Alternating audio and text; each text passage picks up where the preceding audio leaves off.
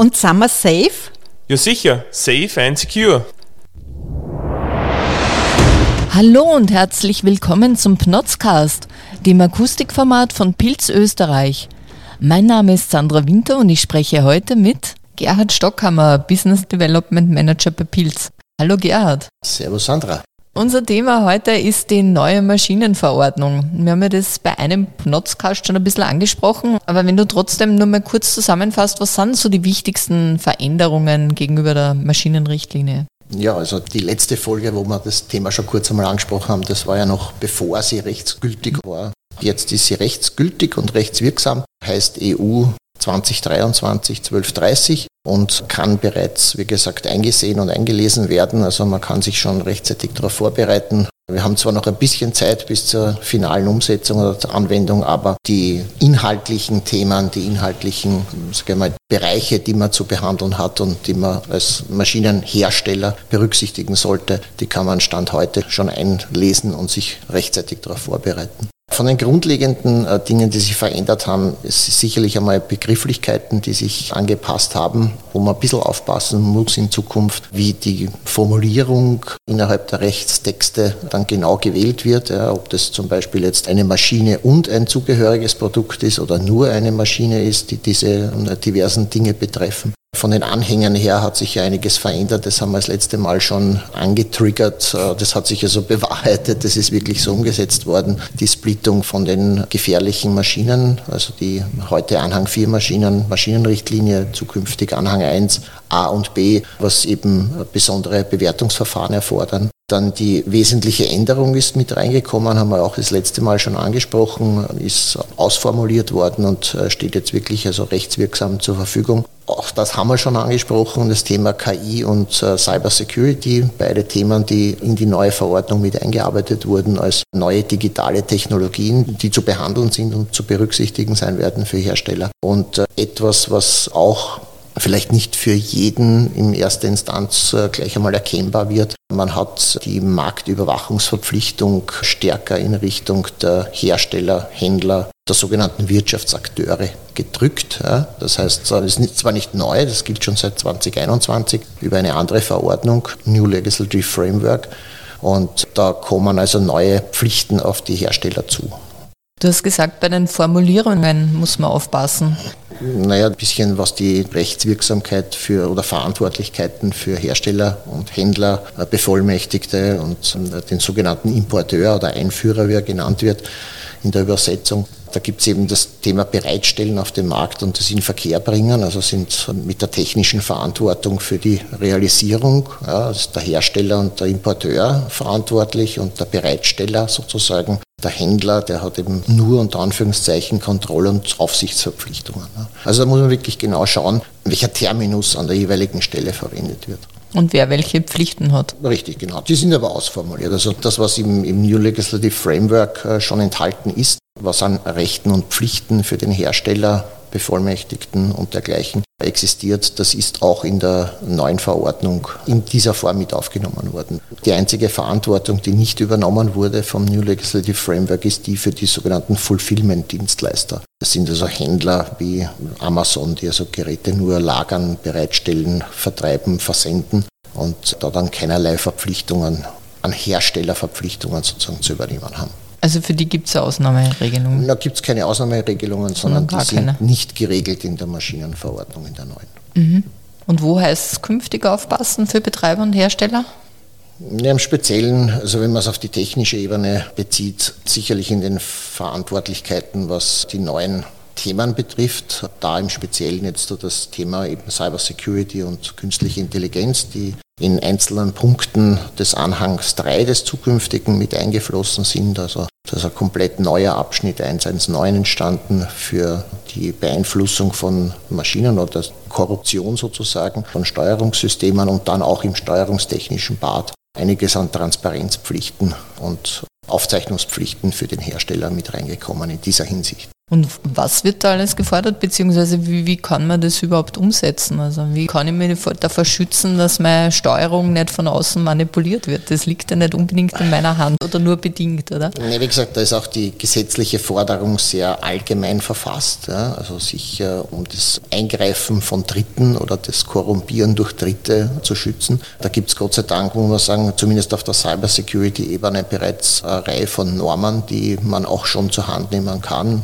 äh, Beispiel die IEC 62443, die in unterschiedlichen Abschnitten die technischen Grundlagen schafft, wo und wie man sich auf solche Situationen vorbereiten kann. Zum KI-Thema gibt es da momentan noch nichts in der Richtung, also noch nichts ist übertrieben. Ist, man, man ist in Arbeit, ja, was die Normanlage betrifft, aber noch keine konkreten normativen Anforderungen an, an die Hersteller. Das ist noch offen. Aber bei der Sicherheit von Steuerungen, glaube ich, gibt es schon genaue Vorgaben, oder? Nee, wie gesagt, das Beeinflussen von außen muss behandelt werden vom Hersteller. Das bedeutet, dass der Hersteller jegliche Schnittstelle, die nach außen geht, die seine Steuerung letztlich erreichbar macht, auch die Parameter, die in der Steuerung hinterlegt sind, zu schützen hat. Zu schützen eben gegen den Eingriff von außen, gegen entsprechende Manipulationen von außen und hat auch Aufzeichnungsverpflichtungen in der Hinsicht. Mit dieser Aufzeichnungsverpflichtung ist technisch noch nicht wirklich klar, wie der Gesetzgeber sich das dann vorstellt. Also wie gesagt, auch auf der KI-Ebene ist hier von einem Jahr Aufzeichnungspflicht ja, der Datensammlung mehr oder weniger wird da gesprochen. Also wenn ich mir überlege, was an Daten zusammenkommt in einem Jahr, kannst du eine Blackbox in jede Maschine einbauen. Also ob das jetzt wirklich dann so von der technischen Seite her realisiert werden muss oder ob das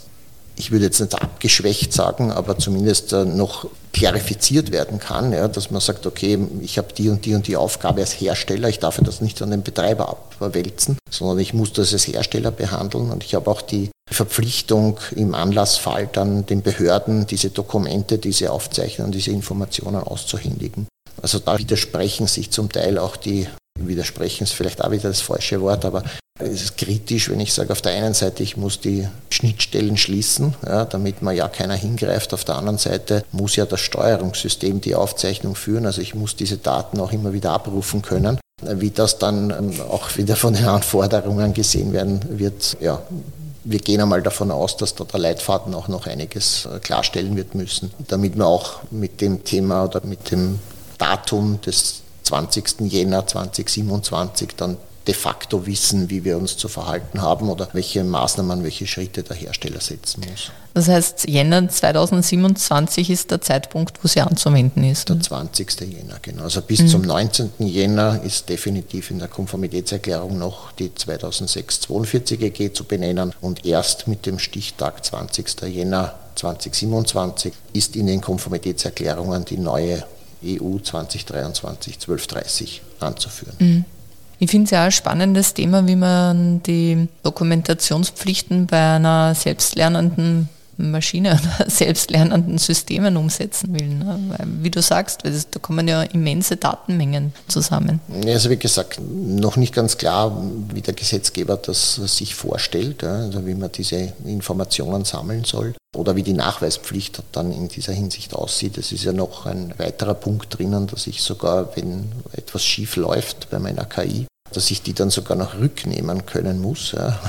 Das wird dann überhaupt ganz spannend. Bei einem selbstlernenden System zurück? Ja, genau. Auf einen Reset-Knopf also, oder wie? Naja, gute Frage. Inwieweit KI bei der Maschine dann zu 100 Prozent im sicherheitstechnischen Bereich äh, wirksam wird, warten wir mal ab. Also das wird sicher noch spannend. Klingt so, weil da die Überwachungspflichten, also die umzusetzen sind, ist für mich auch ja, fraglich. Ja. Transparenz auf der einen Seite, Verlässlichkeit auf der anderen Seite, Robustheit von dem System und dann natürlich der Sicherheitsgedanke, der stehen muss. Ja, mhm. Das bleibt nichts über. Das dann einer KI zu überlassen, schlägt sich meines Erachtens auch ein bisschen bei der Forderung der, oder bei den Definitionen der KI-Verordnung, wo ja eine KI als verboten gilt, wenn sie den Menschen beeinflussen kann auf der einen Seite und auf der anderen Seite diese Entscheidung, ob der Mensch leben darf oder nicht. Ja. Letztlich ist eine Sicherheitseinrichtung ja auch eine Einrichtung, die im schlimmsten Fall über das äh, Menschenleben entscheidet. Also da wird es sicher noch Grenzen geben und da muss auch die KI-Verordnung noch einiges in die Richtung klarstellen und regeln. Also die ist ja noch nicht so weit. Ja, wann, wann kommt die jetzt? Naja, übers Kommen würde ich jetzt noch nicht sprechen, aber die Formulierung ist jetzt einmal in einem Zustand, wo es von der Kommission abgesegnet wurde, mhm. geht jetzt äh, in nächster Instanz einmal in die sogenannten Trilog. Das heißt, Kommission, Rat und Parlament müssen diskutieren, ob die Inhalte ausreichend sind. Es gibt aus der Industrie und aus den diversen Fachbereichen gibt's eine Vielzahl von Eingaben, was noch verbessert gehört und noch bearbeitet gehört. Also da ist noch sicher viel Arbeit, die in diese KI-Verordnung gesteckt werden sollte, müsste. Und ob die 26, wie schon kolportiert wurde, ob das kommen wird, schauen wir mal. Also ist sicherlich ein mutiger Zeitrahmen, das umzusetzen. Ich glaube auch, dass uns diese Themen noch länger beschäftigen werden, aber das haben wir im letzten Notzcast auch schon ein bisschen besprochen. Also da wird sicher noch einiges ja, ja, also passieren müssen und geregelt werden müssen. Ja. Definitiv, ja. Bei den Dokumentationspflichten ist ja die neue Maschinen ich muss aufpassen. Verordnung ist es jetzt, Verordnung. Ja. Gibt es auch strengere Richtlinien jetzt? Na, strenger würde ich jetzt nicht sagen. Also wie gesagt, die Aufzeichnungspflichten, was Parameter und Softwareveränderungen an der Maschine nach dem Inverkehrbringen betreffen, ja, die werden härter. Das wird äh, strikter. Das hat es bisher auch so noch nicht gegeben. Wie ähm, war das bisher geregelt? Wenn, das war nicht geregelt. Also, das, also so Feintuning danach war erlaubt quasi? Naja, erlaubt, nachdem die Maschine zu dem Zeitpunkt bereits dem Betreiber gehört hat, war der Hersteller für die Änderung mehr oder weniger raus aus der Verantwortung und der Betreiber musste sich halt dann mit den Änderungen auseinandersetzen und das dann über, ich sage einmal, korrekterweise den Paragraph 35.2 des äh, Arbeitnehmerinnen-Schutzgesetzes abwickeln, also Modifikation und äh, das bleibt auch weiterhin so, ja, wird auch weiterhin so bleiben. Das Interessante ist eben nur, dass der Hersteller des Sicherheitssystems die Veränderungen auf oder mitschreiben, dokumentieren muss. Ja. Also das Steuerungssystem wird das de facto dann tun müssen, die Änderungen aufzeigen, aufzeichnen und wer und warum und wieso das dann passiert ist. Also wie gesagt, diese Dokumentationspflicht oder Nachweisverpflichtung das wird noch interessant, wie das äh, dann genau abgewickelt werden soll. Hat sich da dann auch bei den Haftungen was verändert dadurch? Geht es jetzt mehr Richtung Betreiber? Würde ich nicht sagen. Es ist ein zusätzliches Aufzeigen, dass sich etwas verändert hat. Ja, mhm. ähm, mehr oder weniger auch möglicherweise als Variante zu zeigen, wie sich der Betreiber mit der Maschine auseinandergesetzt hat. Auch die Frage, warum die Änderung dann passiert ist, mit welcher Begründung, also ob da was aufgezeichnet werden muss, kann ich mir nicht vorstellen, weil da müsste man ja das in die Steuerung rein dokumentieren, was eben nicht zu erwarten sein wird, dass das umgesetzt werden kann oder wird. Ja. Auf der anderen Seite ist natürlich der Betreiber nach wie vor derjenige, also Betreiber, wenn er die Änderung durchführt oder in seinem Namen durchgeführt wird, verpflichtet eben die Betreibergesetze zu erfüllen und da hat er ohnehin auch schon Stand heute und auch schon die Jahre davor die Verpflichtung, sich das genau anzuschauen, warum er das tut und wie er das macht.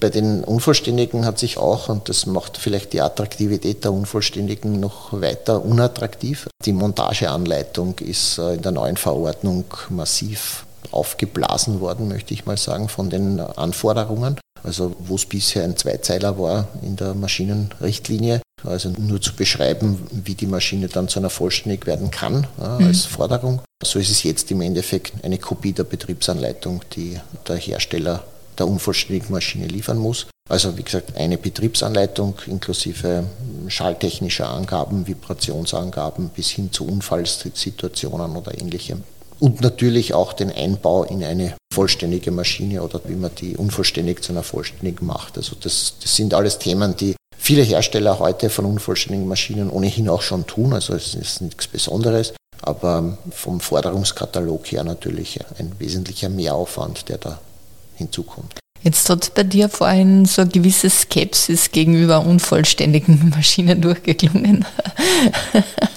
Warum? Naja, die rechtliche Situation und die reale Situation in der Industrie, die gleiten ein bisschen auseinander, sagen wir mal vorsichtig. Das heißt, einige Hersteller geben unvollständige Maschinen mit einer Einbauerklärung ab, obwohl laut Gesetz die Maschine trotzdem vollständig ist. nur weil ein Schutzzaun fehlt oder nur eine Abdeckung fehlt oder nur Sicherheitseinrichtungen fehlen, die halt dann jemand anderer an die Maschine anbaut, ist keine Begründung, eine Maschine als unvollständig zu bezeichnen und bleibt weiterhin in der Verantwortung oder Haftung des Herstellers dieser Maschine. Da geben halt viele Hersteller auch Unvollständige aus der Hand, die rein rechtlich vollständig wären um sich den weiteren Schritt zu erleichtern. Ja. Und der weitere Schritt wäre ja, würde ich also eine vollständige Maschine abgeben, müsste ich mich an Ort und Stelle des Betreibers noch einmal davon in Kenntnis setzen oder zumindest prüfen, ob die nachträglich angebrachten Maßnahmen, wie zum Beispiel Schutzzaun und, und Sicherheitseinrichtungen, auch korrekt angebracht wurden. Also ich muss die finale Validierung vor Ort durchführen und dann erst das CE bzw. die Konformitätserklärung ausstellen. Und diesen Schritt möchte man natürlich ja, auch aus wirtschaftlicher Sicht oftmals einfach nicht machen, wenn man sagt, okay, es übernimmt jemand anderer die Verantwortlichkeit, Dinge an der Maschine noch fertigzustellen, dann gibt man dem sozusagen dann die Integrationspflicht ja, oder übergibt sie ihm mit der Unvollständigen und sagt, okay, du machst den Rest und dann muss halt jemand anderer, und das passiert dann auch manchmal nicht ja, oder nur nach Aufruf der Autoritäten dann ein Gesamt-CE abgeben. Und auch dieser Schritt ja, ist oftmals ein bisschen dünn, sagen wir mal vorsichtig. Werden viele unvollständige Maschinen in Umlauf gebracht?